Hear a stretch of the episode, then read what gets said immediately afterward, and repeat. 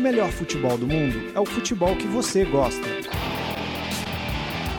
Fuji como le gusta, aguante! Full como le gusta. Is that say one more time? Like food como le gusta? Go food como le gusta. Fute como le gusta! Fuji como le gusta!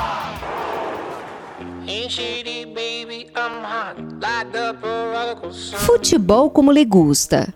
Hoje o que não falta é bola rolando nos gramados europeus. A data FIFA, período em que as seleções realizam testes visando as principais competições internacionais, será muito bem aproveitada no velho continente. Bélgica versus Espanha, que tal? De um lado, uma das melhores gerações do futebol atual, com nomes como Hazard, De Bruyne e Witzel. Todos sob o comando de Roberto Martinez.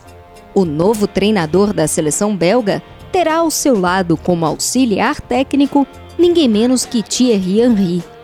Do outro lado, a Espanha, que passa por um momento importante de reformulação.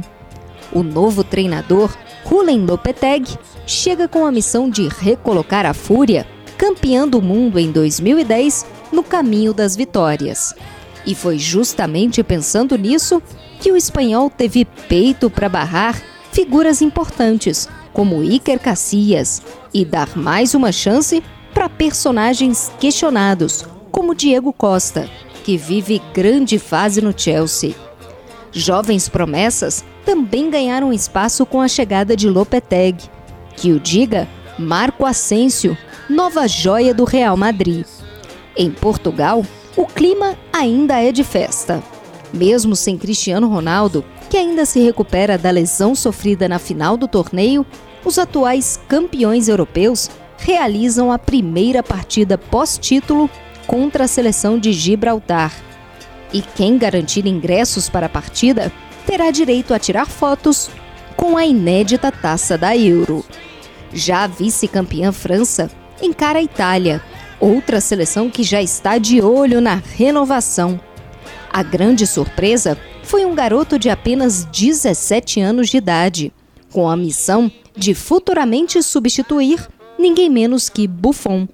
O goleiro Gianluigi Donnarumma, grande talento do Milan e atleta mais jovem a ser convocado pela Adura nos últimos 106 anos. Já na seleção francesa, as novidades são Gameiro e Dembélé. Os destaques de Atlético de Madrid e Borussia Dortmund reforçam o ataque de Didier Deschamps, que continua preterindo Karim Benzema. Mais futebol internacional nas nossas redes sociais e no nosso canal no YouTube. Inscreva-se!